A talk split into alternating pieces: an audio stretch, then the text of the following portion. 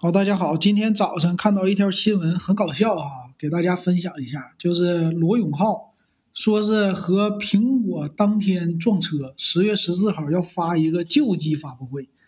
到时候老罗重新归来，现在已经有广告了，